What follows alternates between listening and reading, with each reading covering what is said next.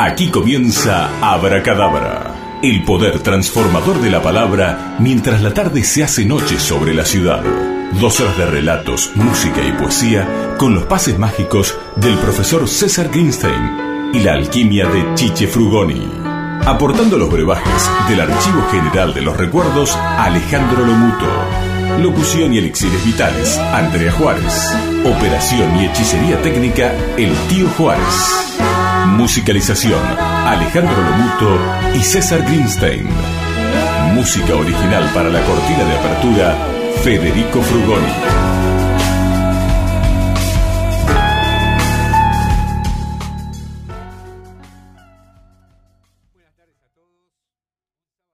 Bueno, buenas tardes a todos los amigos y escuchas de Abra Cadabra en la 98.5, un sábado más en el Parador 8 de Playa Grande, eh, con un invitados especiales hoy, este, con nuestra locutora de cabecera, la señora Andrea Juárez. Ya me caso. ¿Cuándo te Me, caso. Andrea? Me casé hace un par de semanas. Pero Perdón si no los invité. Y el, y el profesor César Greenstein, Sí, El señor también El casado. casado y con hijos. Buenas tardes para todos. Este, este invitado que tenemos hoy, en realidad yo quiero oficializar una cuestión que ya todo el mundo empieza a colegir.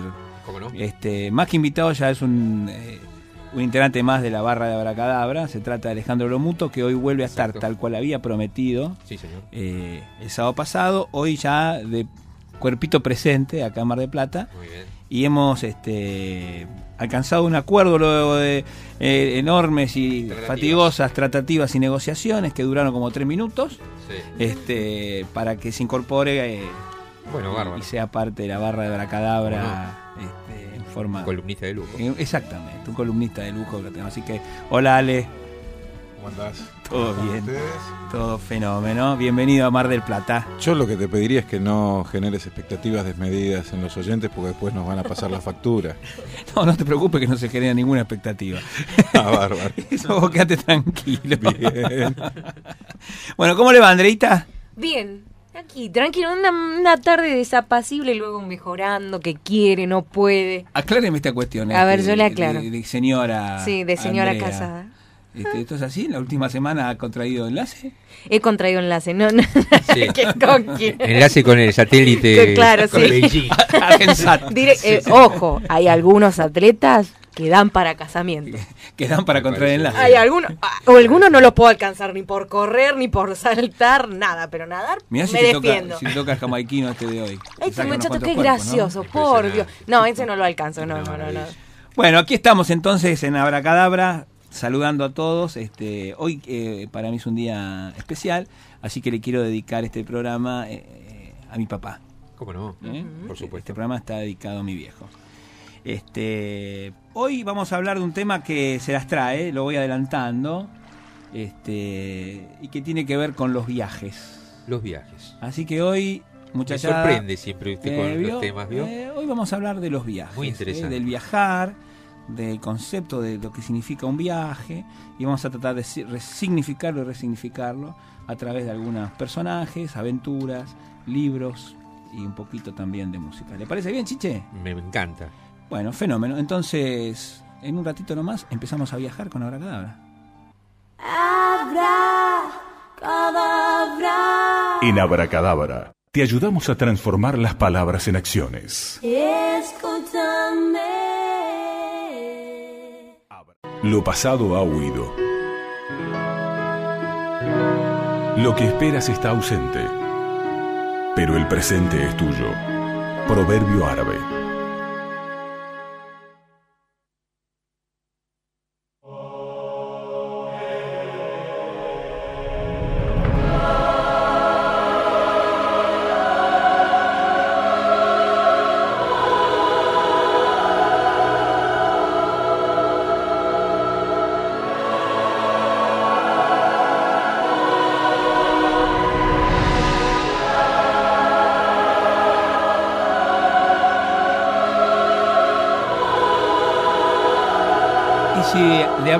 De viajes se trata, y todos al escuchar esta música, quienes siguen Abracadabra saben que se viene algún mito o alguna cuestión que tenga que ver con los griegos. Decía, si de viajar se trata, hay un viaje en la mitología griega que es tal vez el, el más famoso de todos.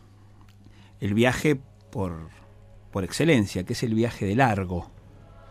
Aquel barco construido que por, por Argo, llevaba el nombre de su constructor, un excelso maderero este, y, y carpintero griego, que tuvo una de las aventuras más extraordinarias de toda la mitología griega. Y me pareció que en un programa de viajes no podía faltar entonces la mención al Argo, aquel que estuvo repleto de argonautas, los famosos argonautas este, de la mitología griega son aquellos héroes que eh, se convirtieron en tripulantes de largo. Así que le quería contar la historia. Es una historia interesante porque es una historia fantástica, pero que además tiene algunas cuestiones históricas, tiene alguna conexión con la, con la realidad y que nos permite de alguna manera conocer alguna a- aproximarnos a cómo los griegos este, todavía siguen en- influenciando en el pensamiento occidental, por lo menos actual. La historia comienza con la muerte de Creteo, un rey este, de Yolco, descendiente de Eolo, es decir, Eolo, el, dios del viento.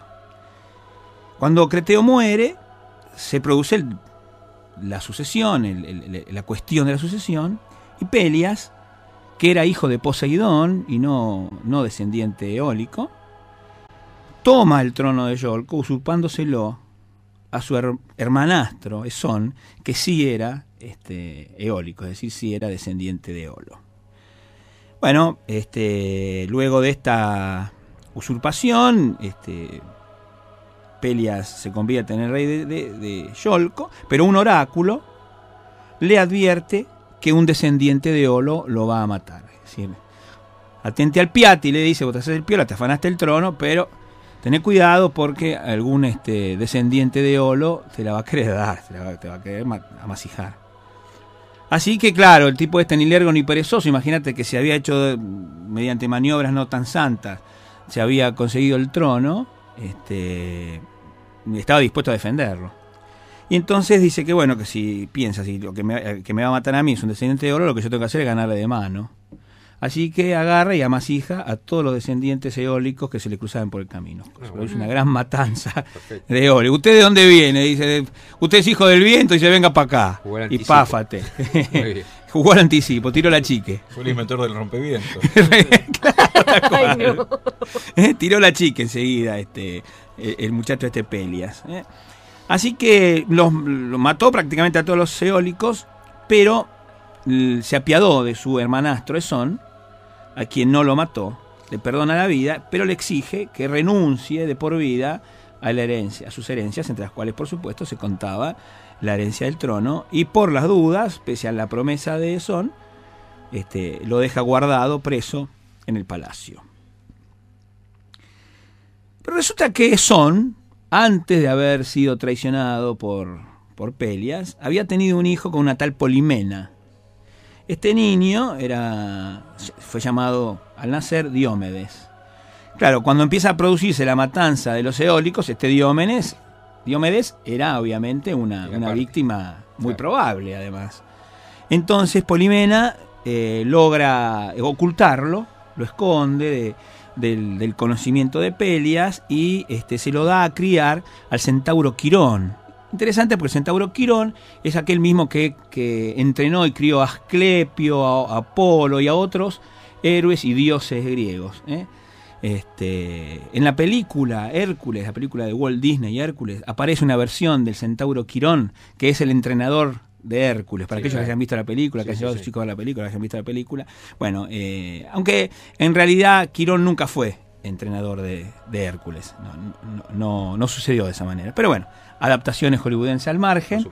Este, al que sí este, cuenta como unos centenados es a este Diomedes, a quienes además, a quien, para, a quien además por las dudas le cambian el nombre, para ocultarlo de las iras de Pelias.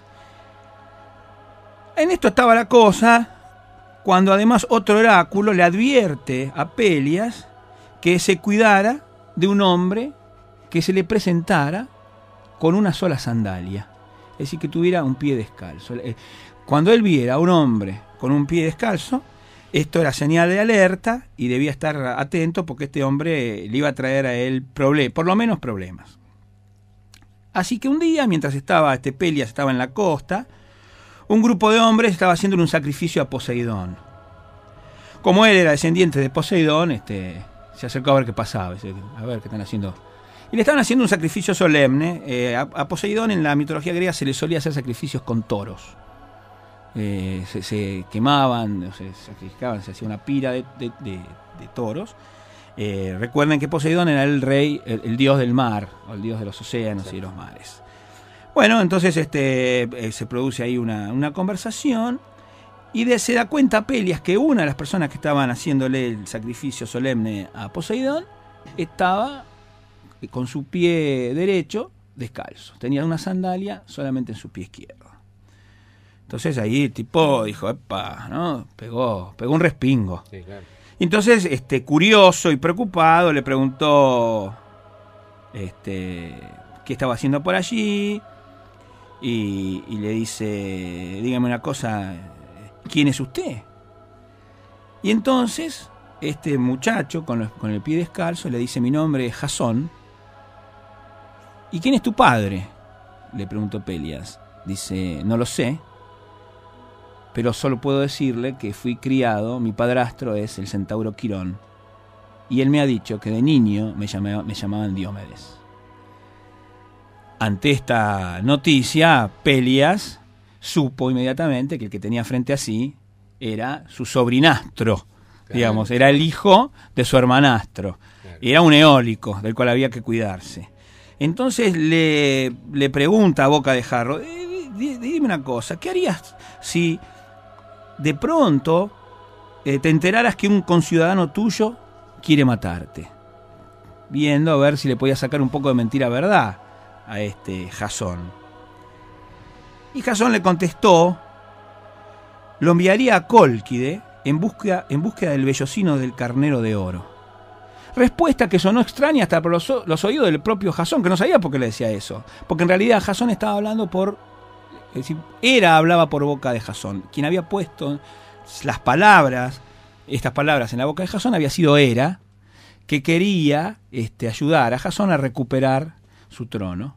Este, recuerden que a los griegos les gustaba, a los dioses griegos les gustaba intervenir en estas cuestiones, hacer justicia por sus propias manos. De pronto uno tenía, se, se aliaba con el otro y dice, a este vamos a favorecerlo, dice, a este vamos a hundirlo, dependiendo los humores y los momentos. Este, entonces él en ese momento estaba, estaba de buenas con Jasón y le puso estas palabras en su boca.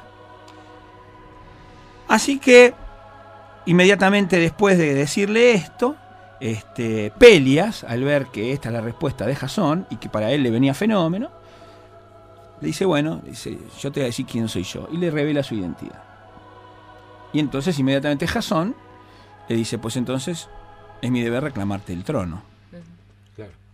Y lo hace, le reclama el trono. Entonces Pelia, que no, no, no, no se niega, no, no quiere negarse, este, dice, muy bien, muy astuto, no presenta batalla, dice, muy bien, dice, yo voy a abdicar en tu favor, dice, pero antes te pido que me hagas un favor y le hagas un favor a, nuestro, a nuestra querida tierra.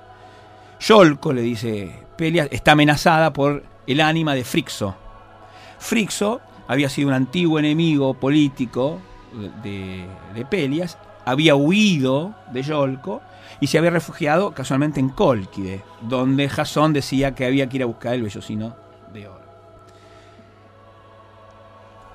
Estando en Cólquide muere Frixo y muere sin, sin recibir los solemnes este, em, cele- celebraciones y funerales de los cuales eran tan este, eh, adictos los griegos. Y cuando un griego moría sin estas celebraciones adecuadas, se creía que su alma penaba hasta recibir eh, la- las, las honras fúnebres. Entonces, el alma, el ánima de Frixo atormentaba a Pelias y Pelias hacía de esto una cuestión de Estado, cuando no era una cuestión menor, el tipo no, no lo dejaba dormir a él, pero él como dice, bueno, voy a sacar algún provecho, dice, por lo menos voy a convertir en una cuestión de Estado y que el fulano este a ver si me libra me- Claro, dice, y que vaya a buscar el vellocino de oro. El vellocino de oro es eh, un- el vellón, o sea, un, un- un trozo del pelambre, de- del cuero, del vellón de oro, de- del- carnero de oro, que estaba custodiado por un monstruo, un dragón este, inmortal de mil anillos, este, allí cerca de Colquide. Y era muy difícil, la verdad que era una tarea Era bastante una aventura, complicada, claro. Decía, a este lo mando a buscar el vellocino de oro y el que me traiga el ánima de Frixo, dice, con esto lo maté. Eh, así que me voy a quedar acá por los siglos de los siglos. Y Jasón este, acepta el, el, el convite, pero por supuesto se da cuenta que para tamaña este, empresa necesita formar equipo. Entonces empieza, el, empieza se va al, al- al potrero y empieza a, a juntar gente. Claro. Y se produce entonces lo que se conoce como el nombre de la Asamblea de los Argonautas. Le pide a Argo, este extraordinario este, carpintero, que construya el mejor barco jamás construido y el más veloz, el más resistente, porque el viaje a, la, a Cólquide era un viaje que entrañaba enormes riesgos. Y además arma una tripulación que era una selección de lujo Claro. entre los este, entre los este, argonautas, es decir, aquellos que tripularan el Argo. Este, estaban, por ejemplo, Heracles, este, los dioscuros, eh, Polus, y Ca- Polus y Casto, este, en fin, Hilas. Este, fue la, la- la tripulación más fenomenal, más valerosa, más audaz, más este, la mejor tripulación jamás reunida en la historia de la mitología griega. Eran alrededor de 50. Hay una discusión, algunos mito- eh, mitógrafos dan 80, otros dan 50. No cabe duda de que cada ciudad griega reclamaba tener por lo menos un argonauta en el Argo, porque de alguna manera era una cuestión de honor y además por una cuestión de, de- de comercial. Colquide estaba más allá del Mar Negro y el Mar Negro era la meca de la, de la- de la ruta de de la- la ruta del comercio. Y entonces, este, de alguna manera, para poder declarar derechos comerciales en el Mar Negro, la- el mito debía respaldar este pedido y de esta manera cada una de las ciudades griegas enchufaba Aportaba en la un tradición argonauta. algún argonauta. Lo cierto es que este, los argonautas entonces se dan a la mar y empieza una aventura, empieza el viaje, que es lo que nos convoca en este día. Este viaje es un viaje plagado de circunstancias este, extraordinarias.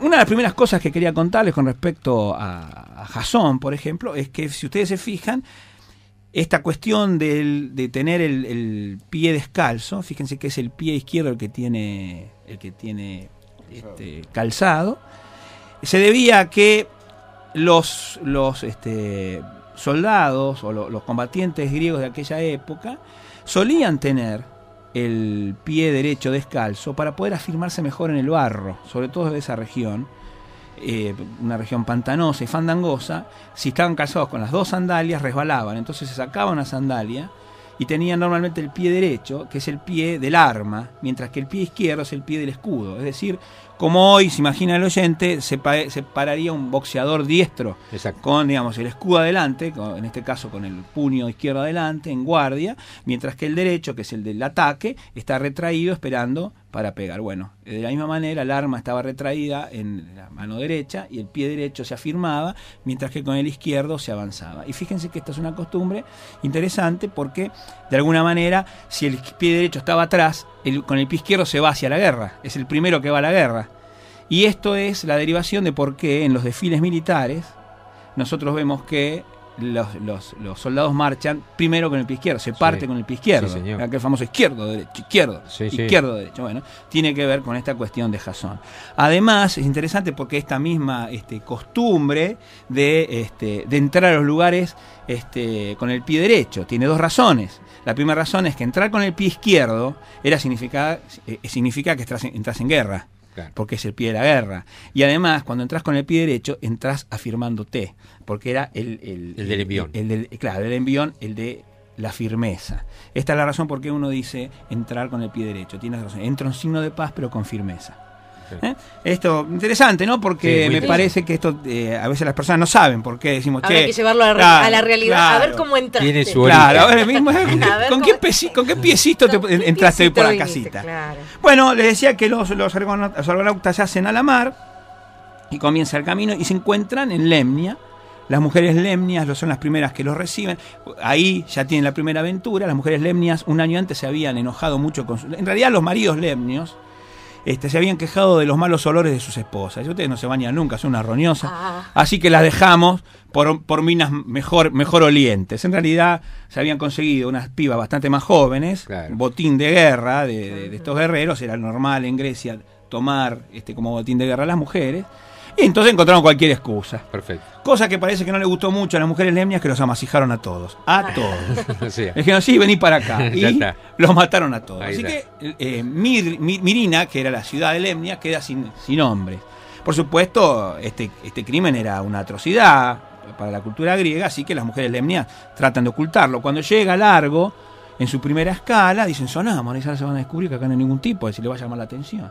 Entonces, ni Lerra ni Perezosa, las mujeres lemnias salen al encuentro de los argonautas y los, los reciben, este, eh, no, los reciben con, con- con- con, este, celebraciones y con comida y con cuidado, pero sin dejarlo entrar a la ciudad de Mirina. perfecto.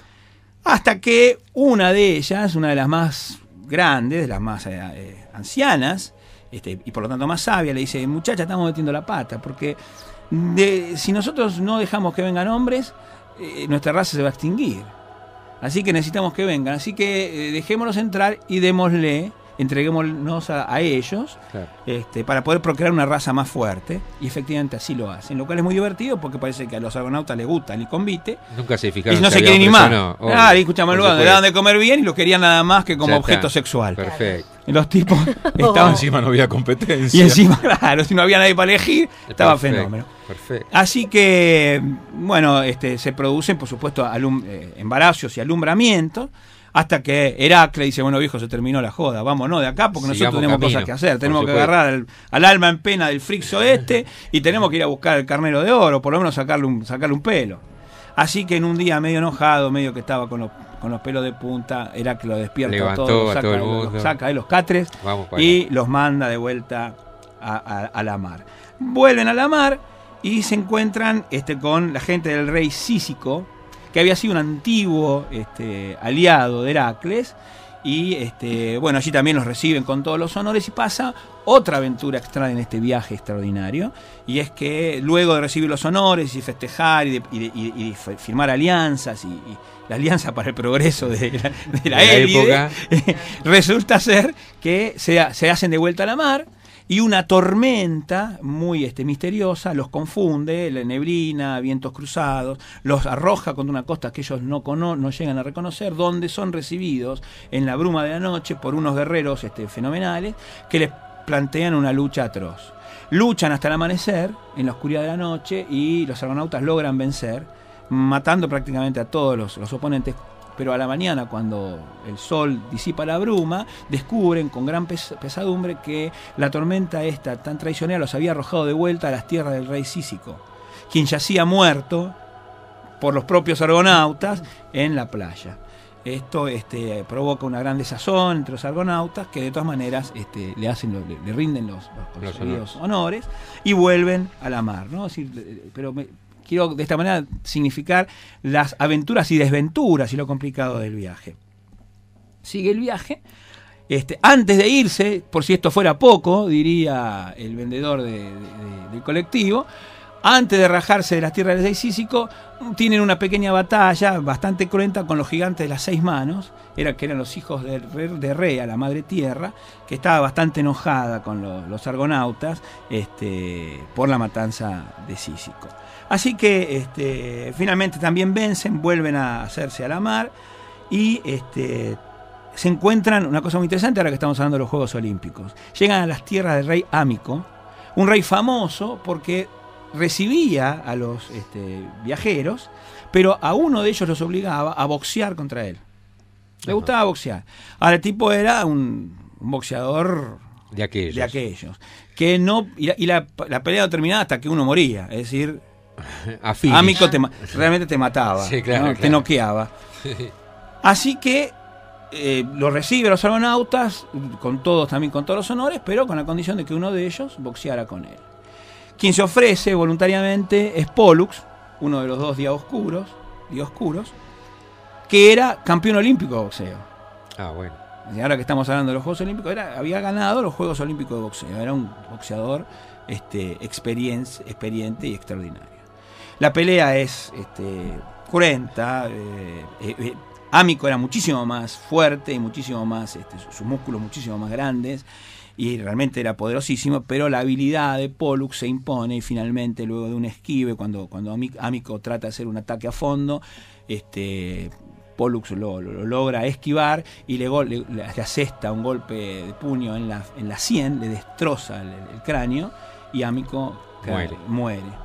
Interesante aquí también ver que los guantes de boxeo que usaban, lejos de ser estos guantes actuales que sirven para amortiguar los golpes, estaban este, eh, repletos de tachuelas, es decir, no ah. solamente no eran para amortiguar, sino que era para hacer más daño. ¿eh? Eran, guantes, este, guante con trampa. Bueno, este, obviamente la, gente de Amico cuando, cuando muere su rey, este, se enojan bastante y vuelve a haber una pelea. Así que el viaje de los argonautas está plagado de peleas con todo el mundo. Finalmente vencen también allí, vuelven a hacerse a la marcha más cerca de Colquide, les quedaba un último desafío que era el desafío de las simplégadas. ¿Qué son las simplégadas? Las simplégadas eran unas famosas piedras que estaban en la salida del Bósforo y que aplastaban, eran móviles y aplastaban a las naves que pasaban por ese, por ese lugar. De alguna manera defendían el Mar Negro. O sea que el Mar Negro se volvía impenetrable. Entonces, la verdad que nadie sabía cómo hacer para poder eh, superar este desafío y a los argonautas se les ocurre, se dan cuenta que lo que pasa es que era como que las, implegadas leían el movimiento de, algún objeto que pasara entre ellas y ahí es donde se cerraban. Y tardaban luego, por supuesto, en abrirse para volver a tomar envión y volver a cerrarse. Entonces, ¿qué hacen? Logran hacer pasar una paloma delante de largo.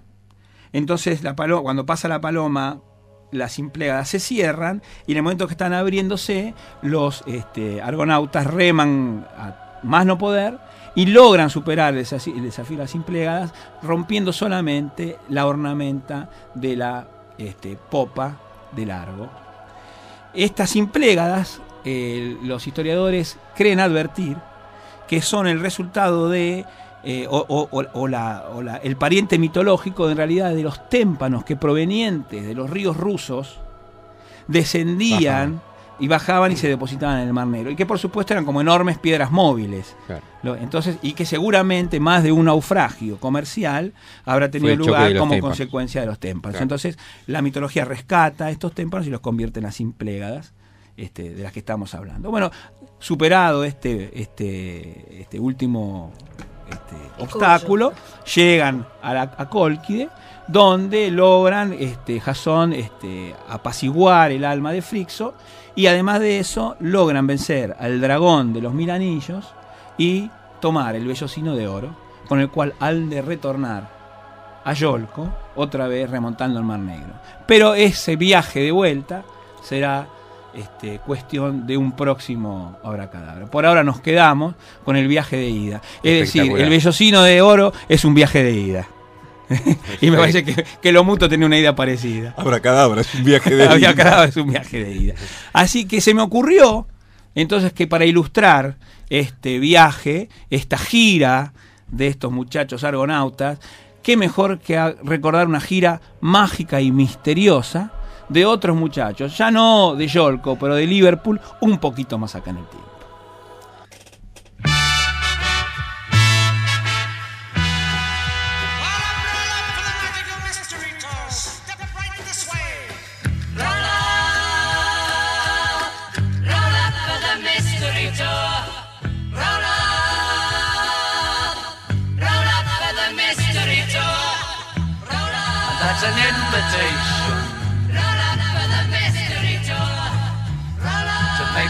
observation.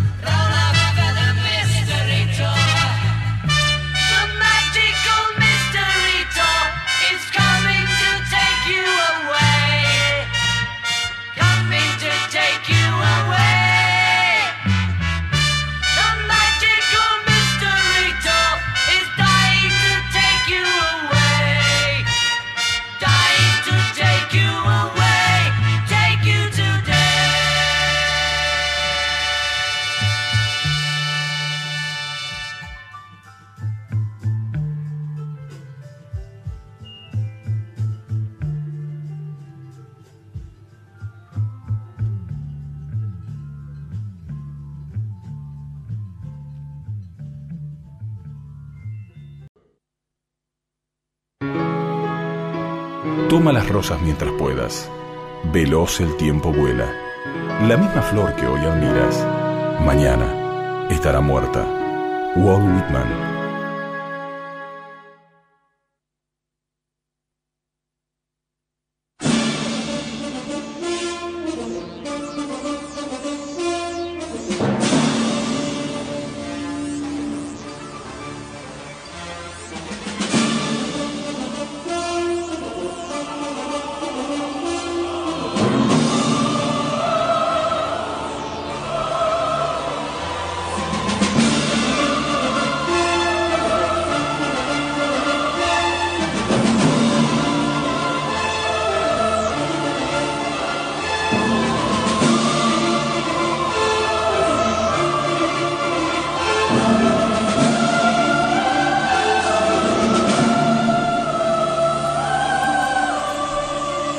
La mesa reconoce esta, estos primeros acordes?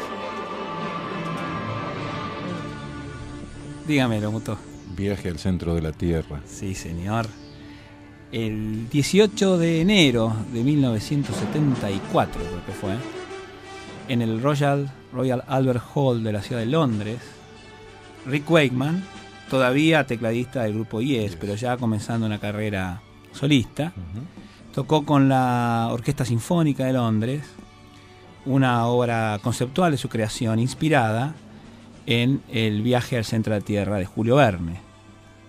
Y esto que estamos escuchando es el inicio de la versión musical de esta monumental obra de Julio Verne. Y me parecía, muchachada de Bracadabra, que no podía uno hablar de viajes y no hablar de Julio Verne.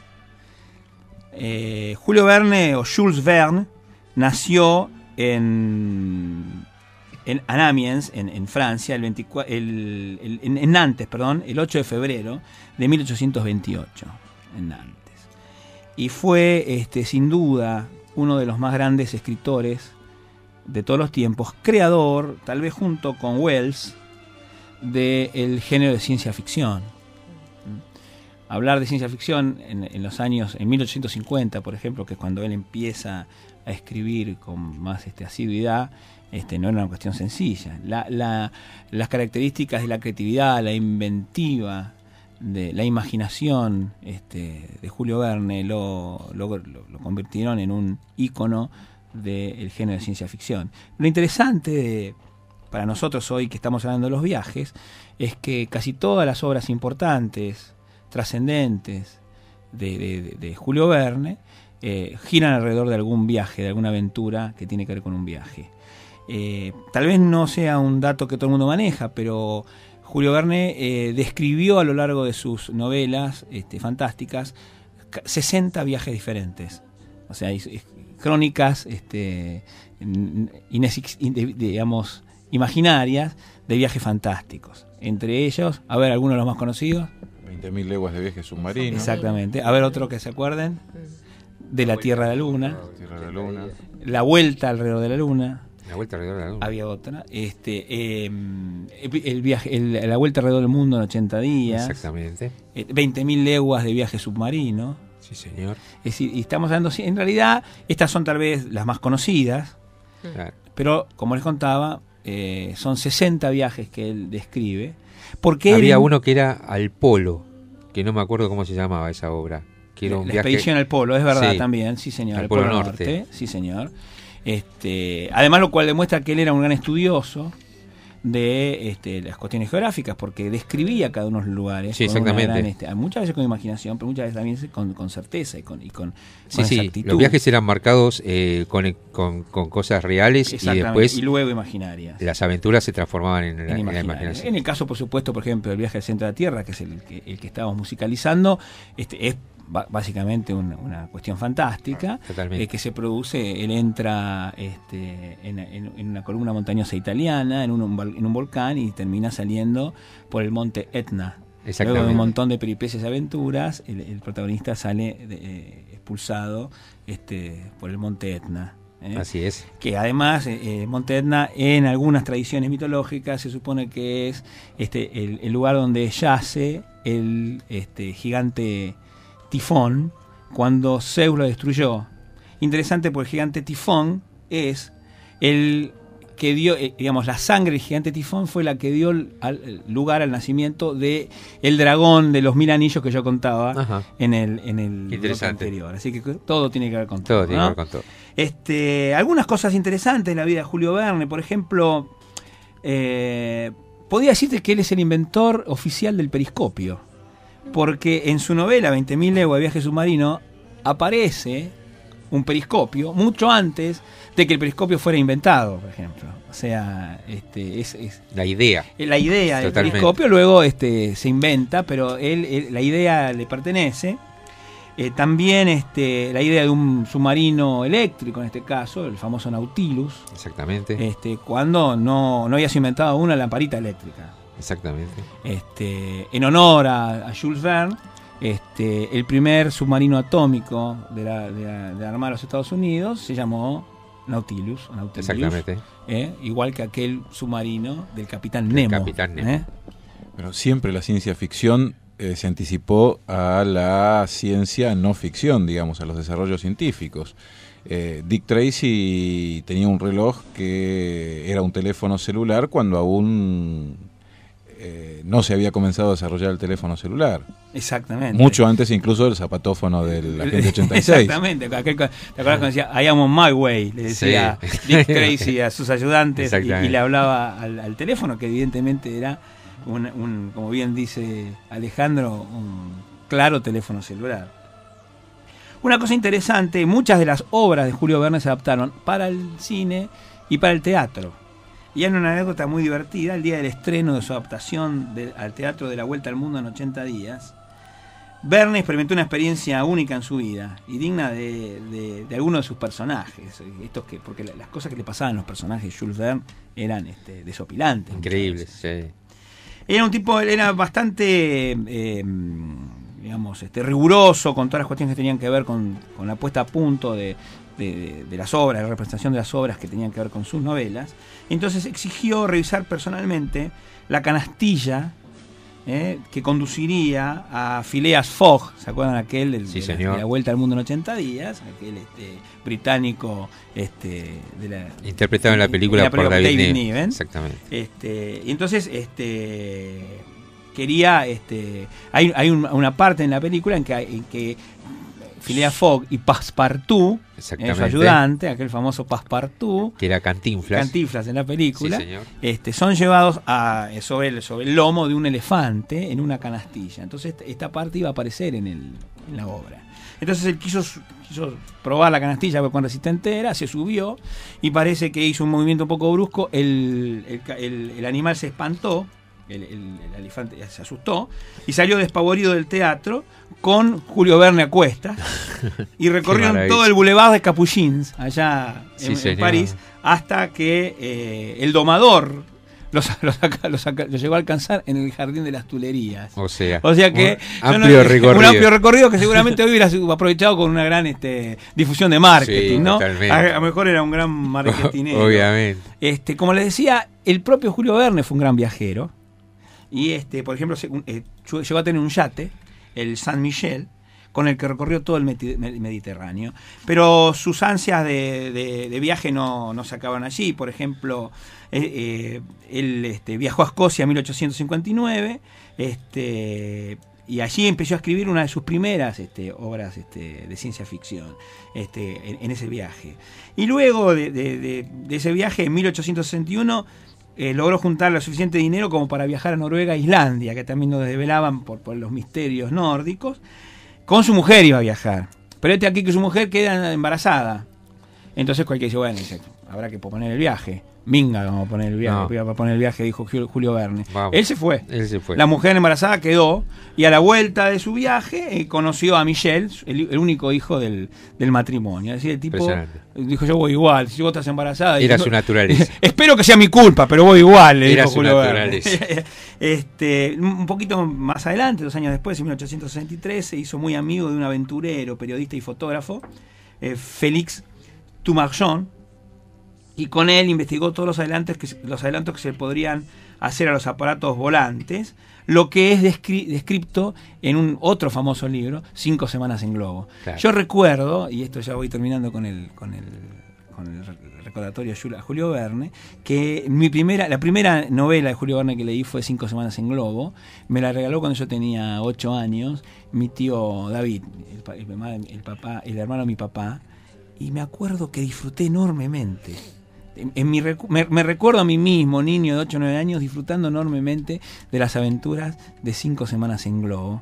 Este, lo cual seguramente demuestra la, la- la calidad de la pluma de Julio Verne. Sí, no, impresionante. Que, eh, que a un chico que estaba empezando en sus primeras, en sus primeras este, movidas literarias, me, me atrapó. Yo y- más o menos recibí también eh, algunos libros a esa edad, más o menos, un poquito más, por ahí tal vez 11, 12, y ya me había, al, al- al recurrir a los libros directamente, porque ya sabía cómo eran, ya los había leído varias veces y los seguía releyendo, después cuando fui a ver la película La Vuelta al Mundo en 80 días, que no era mi película, Claro, me pegó desde otro lugar. claro, claro. ¿No? Porque claro. uno se hace sus propios personajes, claro, hace sus supuesto, propias uno películas, imagina. imagínalo desde su lugar, pero cuando uno ve plasmado desde otro punto de vista las cosas, ya no sé si me gustó tanto la Claro. película. Bueno, lo que tiene ¿No? que ver con el, el poder de la lectura, ¿no? Exactamente. Este, tan, tan este, olvidado en estas épocas, lo que es una pena. ¿eh? Sí, señor. porque, mira lo que estoy diciendo, ¿no? Yo tenía 8 o 9 años y, y- Sí, y lo claro. que leía era Sí, claro. Julio Verne. Y Por no es que yo era un niño bocho, sino que eso No, es no, lo que era lo que se estilaba. normalmente hacíamos, lo habitual. Bueno, Julio Verne eh, en los últimos años estuvo bastante enfermo de diabetes. Este, y finalmente, el 24 de marzo de 1905, eh, bueno, la diabetes lo vence. Muere, sin embargo, en su hogar, en el Boulevard Longoville 44. Este, actualmente ese lugar es, eh, se llama el Boulevard Julio Verne, en honor a él. Y, este, y me pareció que era una, una cuestión de honor. Un día Sí, que señor. hablamos aquí de los viajes, hablar de Julio Verne. Otros escritores famosos que, que tienen que ver mucho con los viajes, por ejemplo, Hermann Hesse, tiene un libro muy, muy bueno que yo recomiendo, se llama El viaje a Oriente. Este, mientras que si hablamos de Oriente, no podemos olvidarnos de Agatha Christie con su famoso este, asesinato en el Oriente Express. Sí, señor. Agatha Christie también es una escritora este, que utilizó muchísimo a los viajes como este, elemento circundante, eh, De la trama de las escenografía novelas. este, de, de la trama de, de- de sus novelas de misterio y de, y de, y de Sí, sí. policiales. Eh, me viene a la memoria este, el, el misterio del tren azul, el, eh, el- el- el que decía este, el asesinato, el, el crimen expreso de Oriente, este, muerte en el Nilo. Sí, señor. Este, en fin, hay, hay, el, ah, hay un, uno que está ambientado en un avión, que es un asesinato con una cerbatana, no me acuerdo el nombre, pero también hay, eh, eh, así que hay, hay este, para todos los gustos. Y a ella también le gustaba mucho viajar y, y- y solía, habitua- solía ambientar eh, los crímenes en Egipto, en, este, en el lejano oriente. Creo este, que creo que creo que eso pasa cuando uno planea un viaje, ¿no? O sea, más allá de, de- de escribir o no escribir sus sensaciones con respecto a eso, es, es- es la ansiedad de ver una cosa diferente. Seguro, Es seguro. la, cans- es, la, es la necesidad de tomar diferentes puntos de vista y diferentes maneras de vivir de otras personas que son iguales a nosotros, pero que tienen otras costumbres y otras educaciones. Y, y poder plasmar eso en- y escribir la historia sobre esa realidad es impresionante. Bueno, uno que lo hacía y lo hacía muy bien, hablando de autores más este más nacionales, fue Manucho, claro. eh, Mujica Lainez, Sí, que señor. él este fue un fue un este gran eh, reportero de viaje. Él, eh, hay un libro que me recomendó que leyera mi amigo Lomuto, El arte de viajar, que recopila 40 años de, este, de colaboración en el diario La Nación. Que en realidad, este, claro, este es un libro publicado el año pasado, si no recuerdo mal, por el Fondo de Cultura Sí, el de Económica, con crónicas de, de viajes de él publicadas en La Nación, creo que entre 1935 y, y 77, una Sí. cosa por el estilo.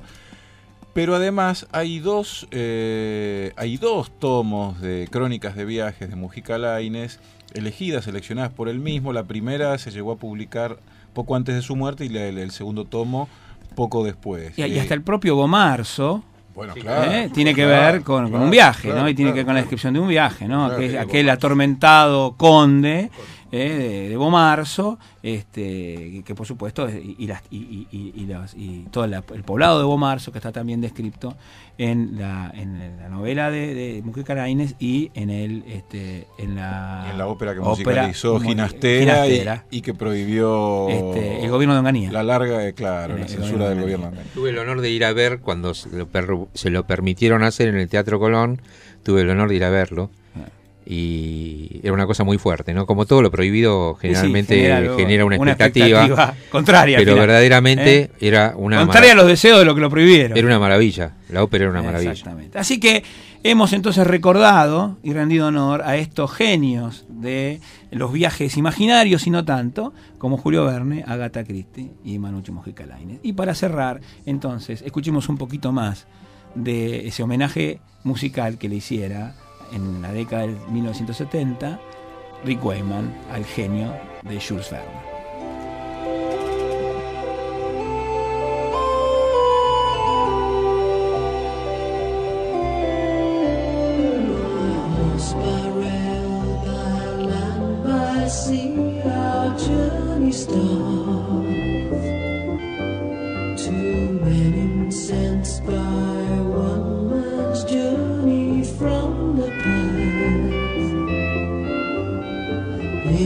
Muslim world.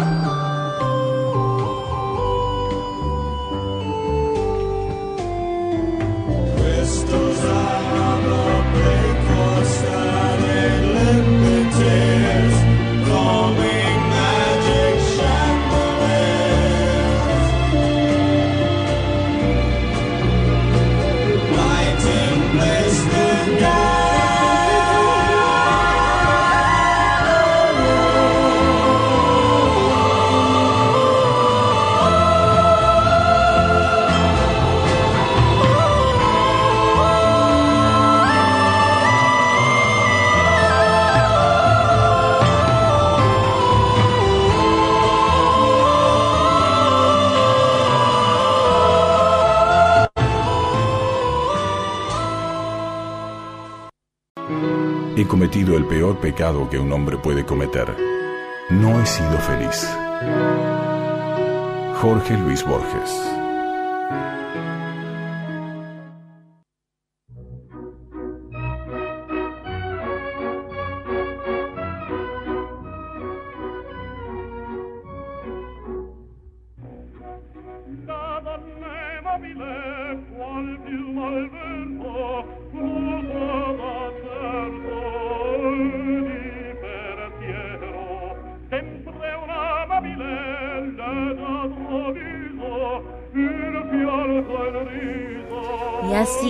Estamos escuchando La Donna Immobile, área de la ópera Rigoletto, con música de Giuseppe Verdi y letra de Francesco Maria Piave, grabado en 1908 por Enrico Caruso. Ahora, hay un problema cuando uno escucha a Caruso, ¿no? Yo Que no después- puedo salir a hablar directamente. Después uno debiera poner todo el tiempo, por mucho tiempo, música instrumental. Totalmente. Porque ¿cómo, cómo- quién compite con él? Mirá, mirá, escuchemos, escucha, escucha. Es una cosa Increíble. increíble. Increíble. Ahora, nos pusiste en un brete, Ale, decime por qué elegiste empezar este con Caruso. Elegí a Caruso como un símbolo de las grandes figuras de las letras, de la música, de la escena y del pensamiento que viajaron a la Argentina para ofrecernos su arte. Caruso vino a la Argentina, se presentó en la Argentina. Parece mentira, esta grabación tiene 100 años y lo bien que se escucha, ¿no? Eh, porque ustedes saben que las visitas de grandes artistas a nuestro país no comenzaron en la época del dólar barato de la pasada década de los 90. En realidad, desde las últimas décadas del siglo XIX, Buenos Aires, principalmente Buenos Aires, pero no, no solamente Buenos Aires dentro de la Argentina, eh, convirtieron precisamente al país en un centro internacional de la cultura y esto, más allá de los vaivenes cambiarios, desde entonces se ha, se ha mantenido. Y Alejandro, escúchame, ¿cuándo vino Caruso a la Argentina? Varias veces. Eh, Caruso cumplió nada menos que seis temporadas en nuestro país. La primera, en épocas además en que no era tan fácil viajar. La primera en 1899 y la última en 1917, cuatro años antes de su muerte. Ustedes saben además que Caruso fue otro cantor que murió joven, igual que Gardel. Y también, igual que, que el Zorzal, en realidad no se sabe con exactitud a qué edad murió. La mayoría de las biografías dicen que Caruso nació en 1873, en Nápoles, ¿no? Por lo que se supone que murió a los 48 años. Pero sin embargo, hay quienes sostienen que se quitaba cuatro años. También la gente de esa época era, era Coqueta. coqueta, exactamente. Eh, lo cierto es que en Buenos Aires Caruso cantó en el antiguo Teatro de la Ópera, en el Colón, el Coliseo, el Odeón, el Club del Progreso, la Catedral, el Círculo de la Prensa y la mansión de, lo- de la familia Castex, entre muchos otros lugares. Eh, Caruso cantó ante Mitre, dirigido por Arturo Toscanini, por ejemplo, y se hizo amigo de Roca, de Marcelo T. de Alvear y del propio Gardel. Pero no solo actuó en Buenos Aires, en su penúltima visita se presentó también en Rosario, en Córdoba y en Tucumán, en una gira que, según Horacio Sanguinetti, se eh, realizó a bordo de un tren de lujo principesco. Bueno, ahí tenemos otra vez entonces un adicto a los viajes, ¿no? De alguna manera. Ahora, qué, qué cosa bárbara. Contame una cosa, Ale, ¿y alguna, alguna otra celebridad mundial este, Bueno, apareció otro- por estos lares? Sí, claro, otro que anduvo bastante por aquí fue Beniamino Gigli, considerado Ajá, precisamente el el sucesor, sí, de. Caruso. Hemos puesto hace tiempo en Abracadabra alguna, alguna aria cantada por Gigli. Exacto. Eh, bueno, Gigli hizo siete temporadas en la Argentina. La primera en 1919, dos años después de la última de, de Caruso. Gigli fue habitué y benefactor de la colectividad de su pueblo italiano, que era Recanati. Eh, la colectividad de Recanati tenía su sede en la avenida Directorio, en Buenos Aires. Allí iba Gigli todos los domingos, que estaba en Buenos Aires, por supuesto, a comer pasta casera y a jugar a las bochas en una cancha que estaba en un estado impecable gracias a sus donaciones. También Gigli solía ir a comer un bife de lomo al, al- al restaurante La Cabaña, el, el mítico restaurante de la avenida Entre Ríos. Y para no perder el tiempo, mientras la carne se iba asando, Gigli se clavaba un suculento plato de tallarines con aceite y queso. Ah, era de buen comer, ¿eh? Sí, señor. La última visita de Gigli a la Argentina, dijimos que la primera había sido en 1919, la última fue durante el primer gobierno de Perón y debió presentarse en el Teatro Gran Rex porque las autoridades de entonces le impidieron hacerlo en el Teatro Colón. Eh, escúchame, contame algo de la visita de Toscanini que habías nombrado antes. Efectivamente, dije que Toscanini dirigió a Caruso delante de Mitre. Eh, no, no, no tengo presente cuántas veces vino Toscanini a la Argentina, pero sí que la tradición del Plaza Hotel recuerda su obsesión, la obsesión de Toscanini por comer en absoluto silencio. Era, en esto parece que era medio maniático el hombre. Tanto que si oía música en el bar o en el comedor del hotel mientras él estaba, sus reclamos, sus berrinches se escuchaban en toda la zona de Retiro. Retiro es el barrio Sí. Claro. porteño donde está el, el Hotel Plaza, ¿no? Y también se recuerda que cada vez que le tocaba dirigir en el Colón, reclamaba la presencia de un camarero del hotel para que le sirviera champán bien frío en los intervalos. Ah, pero bueno, esto, e- esta es la frase que cabe para los muchachos de que nada, no se privan de nada, hacen lo que sean, son caprichitos, ¿eh? No- nada de eso de rock and roll como las que piden ahora sandías, Eran- fruta. no, no, eran claro, divos. silencio total. ¿Sabes qué pasa? El ¿Qué? problema es que con el paso del tiempo, Sí. Eh, cada vez quedan menos cosas por inventar. Estas cosas no las inventaron las estrellas del rock. No, Ya están un poco... venían de mucho antes. Otro que también dejó anécdotas interesantes por aquí fue el notable, para mi gusto, extraordinario pianista polaco Artur Rubinstein, que para muchos es efectivamente el mejor de los pianistas, sobre todo a la hora de interpretar a Beethoven y Chopin. Rubinstein fue virtualmente adoptado por la anciana viuda del presidente Manuel Quintana. ¿Se acuerdan aquel que murió en ejercicio del gobierno en 1906?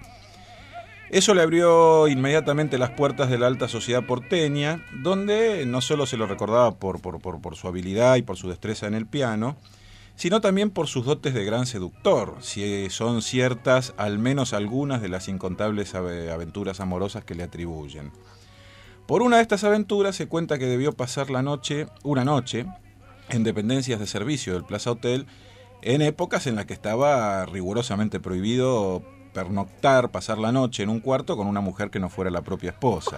Se tuvo que ir a, a tomar Y otra sí, habitación. claro, sí, sí, sí. Era bravo. Eh, y según cuenta la leyenda, por otra de sus aventuras, debió soportar durante algún tiempo el chantaje de un mucamo. Ah, eso no se hace. Eh, no, Lo, de- lo que lo del mucamo es muy bajo. exactamente. La última visita de Rubinstein al país fue en 1951 y también, como a Gigli, el gobierno de entonces le causó más de una dificultad. Sin embargo, en el libro en el que contó su vida, Rubinstein aseguró, esa temporada quedó en mi memoria como la mejor. Ahora, escuchame una cosita, Ale. Este, supongo que no solamente músicos o cantantes líricos anduvieron por Argentina, ¿no? Y, y deben haber dejado alguna anécdota jugosa que debes tener por ahí. No, no, por supuesto. Eh, eh, por ejemplo, en 1910 vino a la Argentina Georges Clemenceau, el símbolo de la Tercera Vos República escribiste Francesa. algo de eso en, en La Nación, ¿no? Sobre Ah, sí, sí, sí, hace unos tres años este, se publicó una nota. Y lo que yo contaba ahí es que, bueno, como era usual en esos tiempos en, en que los viajes y las estadías eran muy prolongados, porque no, no, no, no se viajaba en avión por dos días, Claro. se viajaba en barco, ya el viaje de por sí era larguísimo, las estadías eran más prolongadas. Clemenceau escribió las impresiones que fue recogiendo a lo largo de la travesía, eh, que después las publicó en un libro llamado Notas de viaje por la América del Sur. Y ahí, más allá de las referencias que todo todos los viajeros hacían al- en relación con el confort y con, con el aire, con el tono europeo que, que que descubrían en Buenos Aires, eh, lo importante es ver lo que decía Clemenceau, aún en términos muy diplomáticos, propio de la, de la función que, eh, que él cumplía, sobre ciertas cuestiones en las que a mí me parece que anidaban ya algunos, eh, los gérmenes de algunos problemas estructurales de la sociedad argentina. Por ejemplo, dice Clemenceau, las malas lenguas quieren que el precio de los terrenos sea de un vivo interés para las bellas damas de Buenos Aires, inclinadas al sport de la especulación como todo argentino. Eh, Ahí se estaba refiriendo al encanto de las porteñas.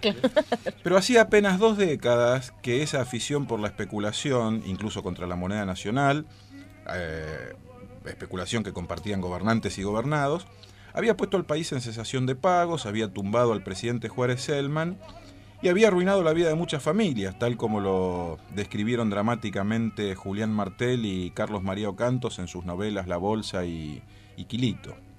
Otra de, de Clemenceau. ¿Por qué se detiene toda esa multitud italiana en Buenos Aires, lleno ya de emigrados, en lugar de dirigirse de una vez a la Pampa, que no cesa de solicitar la energía del trabajador, hasta el punto, según me han dicho, que se ven pudrirse las cosechas a falta de brazos para recogerlas, a pesar del ofrecimiento de salarios que suben a veces hasta 20 francos por día? Eh, Clemenceau ensayó algunas respuestas, pero fundamentalmente me parece que subyace ahí en esa pregunta un cuestionamiento a la falta de, de políticas más concretas que le dieran, digamos, un sentido práctico al objetivo que, que existía por la época, razonable, pero, pero tal vez demasiado abstracto, de fomentar la inmigración para levantar un país muy extenso y muy poco poblado, ¿no? Eh, bueno, y hay muchas, hay, hay varias reflexiones más de, de Clemenceau para comprobar que hace un siglo ya se veían con, con bastante nitidez ciertos rasgos característicos y, y tal vez no, no tan buenos de la sociedad argentina. La verdad recomiendo fervientemente la lectura de esas notas de viaje por la América del Sur. Ah, le contamos una cosa. Y, y al revés, es decir, eh, argentinos más o menos famosos que se fueran para el otro lado, para decir, no para otro, no, no que se murieran, No, ¿eh? no, sino no, que no, se fueran a viajar para allá. No, bueno, también hay argentinos célebres que viajaron y luego escribieron las impresiones que recogieron fuera del país. Vos te referiste hace un rato A Manuel Mujica a, Lainez. a Manuel Mujica Lainez, a las, a las crónicas que, que escribió él. Sarmiento, por ejemplo, escribió un libro entero titulado precisamente Viajes por Europa, África y América, 1845-1847. Edi- Lo publicó en dos tomos, el primero en 1849, el segundo en 1851, reuniendo precisamente eh, un viaje que inició en el exilio. Él estaba exiliado en Chile, de ahí fue a Uruguay, de ahí a Río de Janeiro, de ahí a Europa y de ahí a Estados Unidos. Un viajecito. Un viajecito, un viajecito. Eh, ese libro, perdón, ha generado más de una interpretación, porque es un libro en el que analiza eh, en uno de sus aspectos principales, en, eh, en un tono bastante crítico a la sociedad española que conoció entonces. Ajá. Y ha generado más de, más de una interpretación ese libro. Hay quienes sostienen que esas críticas estaban dirigidas en realidad a la sociedad argentina, que en esa época tenía mucho más, eh, digamos, era mucho más heredera cultural que hoy de la sociedad española. Eh, hace unos años incluso el escritor español Juan Goitisolo dijo que Sarmiento supo ver en ese libro, claro, los aportes árabe y judío a la sociedad española que siempre se ha empeñado en ignorarlos.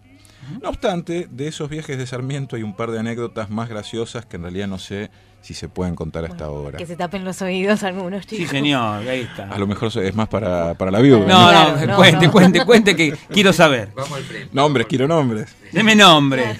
Precisiones, lo muto, precisiones. Precisiones, precisamente. En 1845, cuando decide viajar a Europa, Sarmiento, como dijimos, estaba exiliado en Chile. Eh, Recuerden que aquí gobernaba Rosas, ¿no?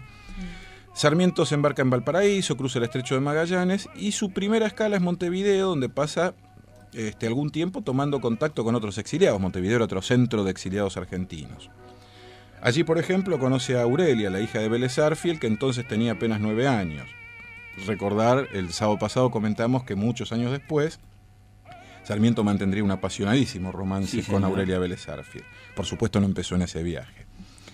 Pero también en Montevideo visita en su casa a Mariquita Sánchez, que ya no era de Thompson, sino de Mendeville, y que en realidad no se llamaba Mariquita, sino María Josefa Petrona de Todos los Santos Sánchez Jiménez de Velasco y Trillo. Digo, si con Ah, todo ese nombre tan largo, ¿tenía tiempo para el amor? si tenía tiempo. Mirá lo que esa misma noche, o escuchá lo que esa misma noche Sarmiento le escribe a su amigo Demetrio Rodríguez Peña. Dice Sarmiento, esta mañana, solos, sentados en el sofá, hablando ella, mintiendo, ponderando con la gracia que sabe hacerlo, sentí... Vamos, a cualquiera le puede suceder otro tanto. Me sorprendí víctima triste de una erección, tan porfiada que estaba a punto de interrumpirla y violarla. Felizmente entró alguien y me salvó de tamaño atentado. Ah, la pucha del gran San Juanino, mamita. Aguante Domingo Faustino. El gran sanjuanino y la gran mariquita, porque ella ya era una señora madura de 59 años. Flor de mujer debe haber sido para conmover de semejante modo al gran sanjuanino que solo tenía 34. Mamita, terrible. Escuchame, Así es. vos nombraste un par de anécdotas. ¿Cuál es la otra? La otra es que en esa gira que siguió por Río de Janeiro y Europa, como decíamos, y se extendió eh, en Europa hasta 1846, Sarmiento llevaba un cuaderno en el que registraba todos sus gastos con prolijidad de contador. Por cierto, ¿a quién te hace acordarse? Al gran Mariano Nasta, que fuera eh, retratado para la posteridad por Ranito Roncoli en el cuento El Anotador. eh, una- un amigo, te mandamos un abrazo grande, Marianito, eh, que también otro fanático a anotar hasta, hasta las veces que respira por día. Bueno, ese cuaderno de gastos de Sarmiento en Europa fue publicado en Chile como diario de gastos también. Eh, mirá lo que había anotado Sarmiento el 15 de junio de 1846 cuando estaba en París. Cerveza y refrescos, dos francos. Orgía, 13 francos y medio. Mira vos, eh, qué, qué cosa. Así que que una orgía te cuesta más o menos como seis, seis, seis refrescos. Bueno, habrá, habrá que ver qué es lo que definía el por orgía. A lo Claro, mejor estaba exagerando un poco. Exactamente, exactamente. Qué bárbaro. Bueno, parece que nosotros, la, la lucha fue su vida y su elemento, ¿no? Bueno, ya lo dijimos el sábado pasado, los próceres también eran seres humanos. Pero en fin, para tratar de recuperar, si es que podemos todavía, un poco de cordura, te propongo cerrar este bloque con La ciudad de brujas, una canción en la que María Elena Walsh, autora e intérprete, que la grabó en 1968, describe las impresiones que le causó esa encantadora ciudad de Bélgica. Dale, viajemos por brujas. Si ustedes vieran el invierno en la ciudad de brujas, es un invierno tan antiguo y no parece acabar nunca. Hay un solcito fugitivo las abuelas buscan y se sientan en la vereda para enhebrarlo en sus agujas. Hay calles de nadie y silencio casas de piedra mustia, muchos canales y canales, donde el agua está quieta y muda, con señorial aburrimiento. Los cisnes se aventuran a patinar sobre la escarcha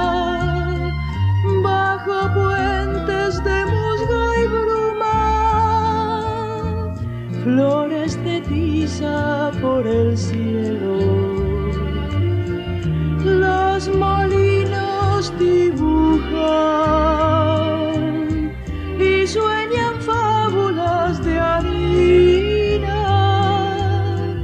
Recuerdan pan lleno de arrugas, campanas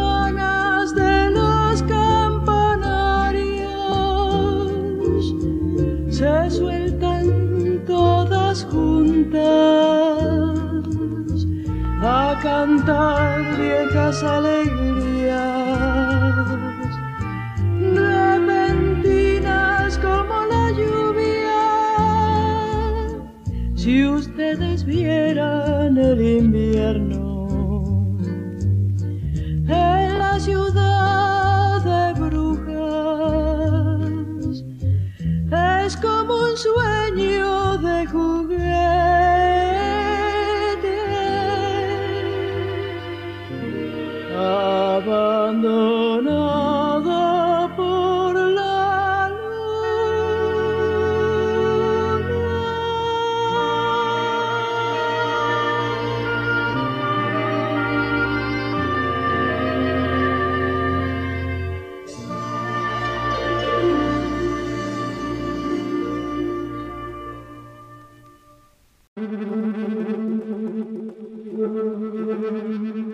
Abracadabra, con el profesor César Greenstein, para que la vida no sea eso que nos pasa mientras estamos ocupados en otras cosas.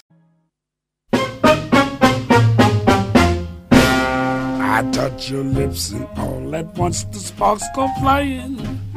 Those devil lips that know so well the art of lying. And though I see the danger still, the flames grow higher. I know I must surrender to your kiss of fire. Just like a torch, you set the soul within me burning. I must go on along the road, no returning. And though it binds me and it turns me into ashes, my whole world crashes without your kiss of fire. I can't Escuchamos resist you. Kiss of Fire de Lester Allen y Robert Hill, grabado por Louis Armstrong el 19 de marzo de 1955. Mira, lo muto. Mucho Kiss of Fire, mucho Louis Armstrong. A mí me da toda la sensación de que me, enchufa- me enchufaste un tanguito de contrabando. Eh, algo de eso hay, aunque en realidad los que se mandaron el contrabando fueron Alien y Hill, los presuntos autores, que compusieron el tema tres años antes, en 1952, y lo llamaron Kiss of Fire, que en castellano sería literalmente Beso, de, fuego. Exactamente. En realidad escribieron la letra, porque la música, como vos este, advertiste, ya había sido compuesta, se supone que en 1898, de esto no, no hay certeza, por Ángel Villoldo. Bueno, menos, menos mal que. El autor del choclo.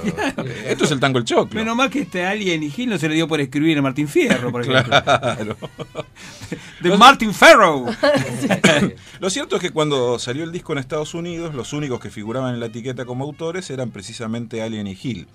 Pero cuando el disco vino a la Argentina, llegó con otra etiqueta en la que, además de Alien y Hill, figuraban Villoldo y también Juan Carlos Marambio Catán y Enrique Santos Discépolo, que eran autores de distintas letras que tuvo ese tango tan emblemático, el choclo, en, en distintos momentos. Ahora contame una cosa, la verdad que la historia está fenomenal. ¿Qué tiene que ver con los viajes? Bueno, pará, ahí ya tenés. Un viaje de ida, el del choclo a Estados Unidos, Sí. y otro de vuelta, el del disco con la versión estadounidense. El viajero que lo lle- lo llevaba y lo traía. Claro. No, pero lo cierto es que hay, un, hay, hay más viajes en la historia del Choclo. Uno es aquel viaje legendario de la fragata Sarmiento, que llevó miles de ejemplares de partituras del Choclo y de la Morocha, otro, otro tango también de Villoldo, pero en este caso solo en la letra, ya que la música la compuso Enrique Saborido, quien estaba enamorado de Lola Candales, la morocha, la morocha que le da título al tango. Ese viaje que debe de haber sido en los últimos años de la, de la primera década del siglo XX, ya que la morocha es de, fue creado en fines, a fines de, de 1905. Según varios estudiosos del tango, ese viaje es el que marca la introducción del tango en Europa, cuando aquí el tango todavía era un género marginal que todavía no había sido totalmente aceptado por las clases medias y altas. O sea que ahí ya tenés un viaje importante Sí, sí, en claro. torno de la historia del choclo. Y el otro viaje famoso del choclo es más, si querés, más insólito aún, y sucedió en febrero de 1916, en plena Primera Guerra Mundial. Entonces, un señor que se llamaba Tito Livio Fopa, que al mismo tiempo era funcionario diplomático y periodista de un, de un diario, eh, de, de un diario de Buenos Aires, fue invitado, no digo el diario no porque no se, porque tenga algún prejuicio para nombrarlo, sino porque no, No recuerdo. Eh, Tito Livio Fopa trabajó en Crítica y en La Nación en distintas épocas, pero no me acuerdo en cuál de los dos estaba en ese momento. Bueno, ya lo averiguaremos. No Exacto. Muto. Eh, lo cierto es que Fopa fue invitado junto a otros corresponsales de guerra de, de distintas nacionalidades a una base militar alemana en Rusia. Después de la cena, los oficiales ordenaron, como homenaje a los huéspedes, que se ejecutaran los himnos nacionales de los países eh, de los que provenía cada uno de los periodistas. Ajá. Pero ahí no estaba la partitura del himno nacional argentino y sí la del choclo. Entonces, No esa noche se tocó el choclo como si fuera la canción patria argentina. Así es. No estuvo tan mal después de todo, ¿no? ¿Viste? Algún viaje había. Sí, quedó entonces medio claro. Por eso voy a decir que es un, un tango emblemático, ¿no? Claro, emblemático no solo del género, Claro. porque después de la comparsita es sin duda el tango más famoso, sino en este caso nos sirve eh, como Como emblemático emblema, para hablar de los claro, viajes. emblema nacional, ¿no? Eh, pero bueno, ahora sí, para salir del tango, eh, quisiera referirme al más elemental, sencillo y cotidiano de los viajes. Mira, después de toda esta parafernalia de data, datos, épocas, eh, anécdotas y todas las perlitas que trajiste al programa, ¿me puedes decir cuál es el más elemental de los viajes? El viaje en bondi, el viaje en colectivo. Corriendo se atraca el lugar. Claro. Los demás atrás. Ustedes, Atrás, señorita. Atrás, un Atrás, cachitito atrás. más atrás. Ustedes son de los que creen que el colectivo ¿Por es un allí está invento. Sí. ¿Ustedes son de los que creen que el colectivo es un invento argentino? Sí, que no lo No, no, yo no. Sí, yo sí. Yo no, ¿Qué, te, lo ju- ves? te juego lo que quiera. Ah, Yo no. tengo Yo mis recuerdo una dudas. canción que dice que es de acá. Yo tengo mis dudas. Veamos. A ver, la tradición sostiene que el colectivo fue creado en septiembre de 1928 por un grupo de taxistas que se la pasaban matando el tiempo en un café del barrio de Floresta porque había muy poco trabajo en esa época. Sí, señor. Según esa corriente de, de- de pensamiento, de tradición, la idea salvadora fue convertir los autos en taxis colectivos que hicieran recorridos fijos y que por lo tanto, a cambio de una tarifa mucho más económica que la de un viaje en taxi, pudieran llevar a tantos pasajeros como, como tuvieran lugar. Sin embargo, debo decirles que aunque varias fuentes arriesgan algunos nombres, la verdad es que no está suficientemente demostrada ni la identidad ni la nacionalidad de los participantes de esa mesa, o sea, de los presuntos inventores del, del taxi colectivo.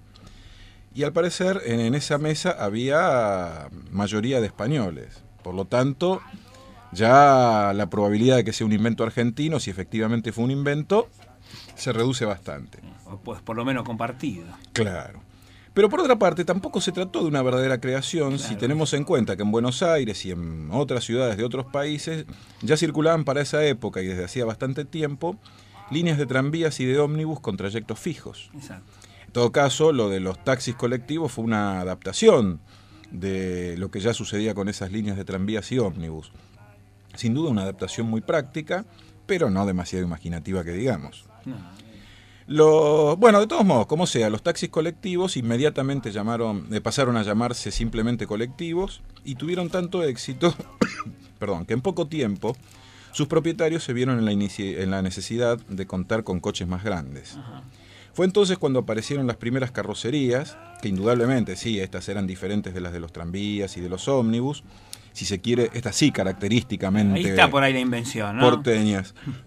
sí, pero sus creadores, si bien tenían su taller en Buenos Aires, fueron los señores Ángel Di Césare, italiano, y Alejandro Castelvi, catalán. Bueno, viejo, usted no me deja ningún mito en pie. Un mito menos para la argentinidad, viejo. Me tiene cansado ya. Eso no es nada. Lamento decirte que también hay elementos para refutar la teoría de que ni el bolígrafo ni el dulce de leche son inventos argentinos, pero ya lo contaremos en otro programa. Tiemblen los patriotas que creen que acá inventamos todo. Inventamos los inventos. ¿Sabes lo que inventamos los inventos que ya fueron inventados? Claro, exactamente. Pero bueno, ya que veo que esto te, Me deprime un te poco, deprime un sí. poco, permitime hacer un intento para levantarte el ánimo. Entonces, ya que hablamos de los antiguos en- viajes en colectivo, traje para despedirme la candonga de los colectiveros, la milonga candombe compuesta e interpretada por Lelutier. Eso sí, eh, aclarémosle a los oyentes que fue grabada en 1971, cuando los choferes te cobraban y te daban el boleto, ahora no, ahora hay máquinas, cuando había billetes de 10 mil pesos. Andrea te estará preguntando de qué estamos hablando, ¿no? Señor. Y los colectivos andaban con las Yo puertas llegué hasta el de un abiertas. peso. El de un peso me acuerdo, la carita de Claro. un peso. Australia yo tenía muchos ahorrados y yo con un austral, yo con los australes me compraba golosinas muchas. Bueno, yo, yo con los australianos, la verdad que ya ni me acuerdo que me compraba, no sé si me compraba algo, pero en fin, este, lo mutó, eh, corriendo hacia atrás que hay lugar, eh, este, lo espero. Bajo por atrás. Eh, Vaya, vaya nomás por atrás, este, que, que después, descendiendo por atrás, ¿no vio señora que Claro. se desciende por atrás? Eh, ¿Escuchamos Lelutier? Sí, señor. El Pro Música Orillera Group de Lelutier tiene a su cargo la ejecución de la Candonga de los Colectiveros, híbrido de candombe y milonga, opus 61 de Johann Sebastian Mastropiero. Seamos los colectiveros que cumplimos nuestro deber. No se puede, yo lo siento, ni bajarse ni subir. Con el coche en movimiento no me gusta transigir. Salvo cuando son ancianos los que quieren descender. Que se larguen si son sanos, no me pienso detener. Seamos los colectiveros que cumplimos nuestro deber.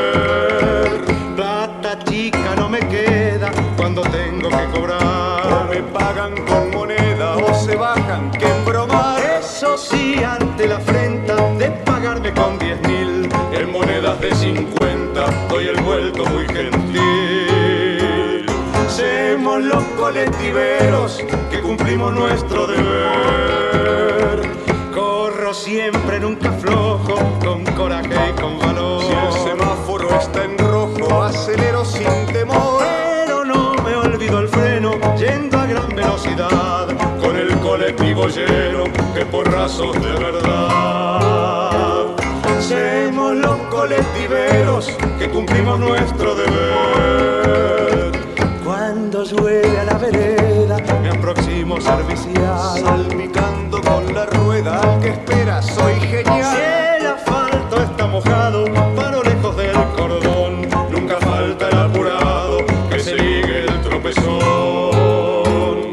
Semos los colectiveros que cumplimos nuestro deber. Semos los colectiveros que cumplimos nuestro deber. Trabaja para mantener viva en tu pecho esa pequeña chispa de fuego celeste. La conciencia. George Washington.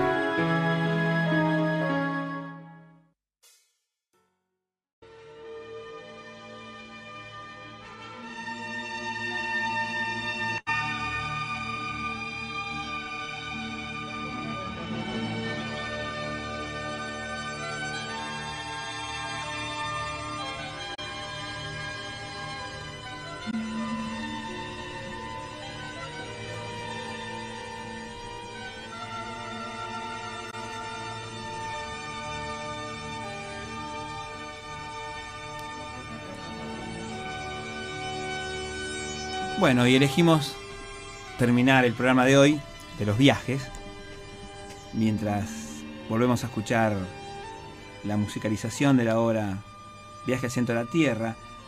Este, aprovecho para decirle a Eduardo que el, dato que habíamos dado, Eduardo, tiene que ver con la adaptación musical y la historia que cuenta eh, el relator en, el- en la obra de Rick Wayman. Eh, los datos que aportás vos son certeros con respecto a la, obra original de, Julio Verne. Así que te agradecemos mucho, viejo, por, el aporte y la preocupación de rigurosidad. Así que muchas gracias. Eh, es como vos decías, el dato que yo estaba dando eh, tiene que ver con la adaptación esta que estamos escuchando ahora en este momento. Y digo, muchachas, se me ocurrió que terminar el programa de hoy con una reflexión acerca del viaje ya no como una cuestión geográfica o de movimiento físico, sino también el viaje como, como ideal, el viaje como aprendizaje. Vos dijiste algo hace un ratito, Chiche, que tenía que ver con tus viajes y con tu experiencia, y yo soy un convencido de que, de que cuando uno viaja, cuando uno parte, aquella persona que uno era al partir no vuelve nunca más al puerto. Porque en algún lugar del viaje la persona se transforma. Sí, vuelve modificada. Exacto. Totalmente. Eh, porque alguna vez también charlando con mi amigo Alejandro Lina, eh, él me enseñó que, que nunca nadie vuelve de ningún lado. Que el retorno es un mito. Pero nunca nadie vuelve de ningún lado. Aquel que somos al partir ya no estará más cuando volvamos. Y la vida lo demuestra a cada instante. La vida misma es un viaje. Y es un viaje sin retorno. Y tenemos que acostumbrarnos a que así son las cosas.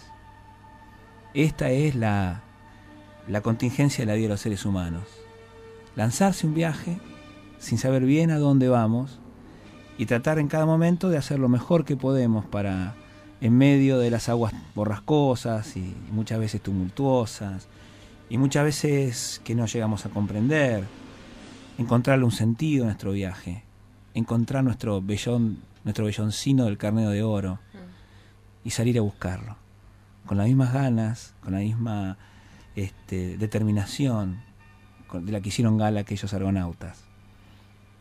¿Cuál es el vellocino de oro de cada uno de nosotros? De los que estamos en la sala, de los que nos están escuchando todos los sábados por Abra Cadabra.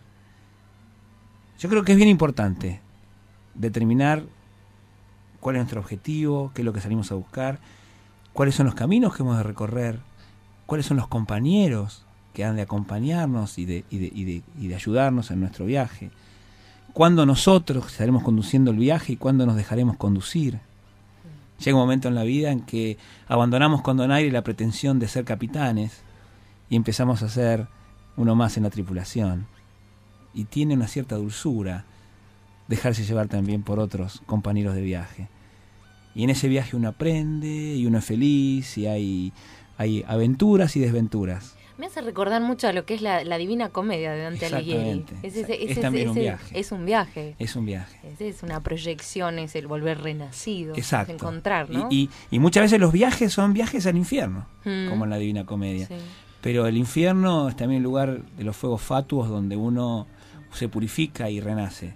Y vaya entonces este el mensaje de Abracadabra, un día dedicado a los viajes, porque a veces cuando, a veces no somos nosotros los que viajamos, a veces son aquellos a quienes nosotros queremos que parten en un viaje.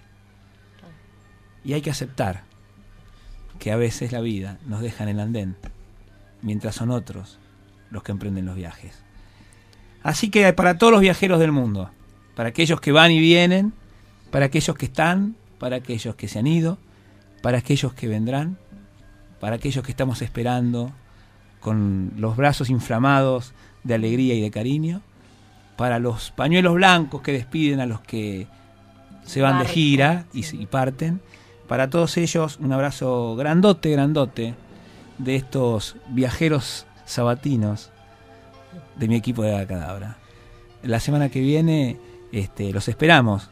Por favor, no se vayan de viaje y vuelvan entonces el sábado, que aquí estamos en Abra Cadabra. Terminamos entonces escuchando un pedacito más de viaje al centro de la Tierra. Chao, un beso grande, hasta la semana que viene.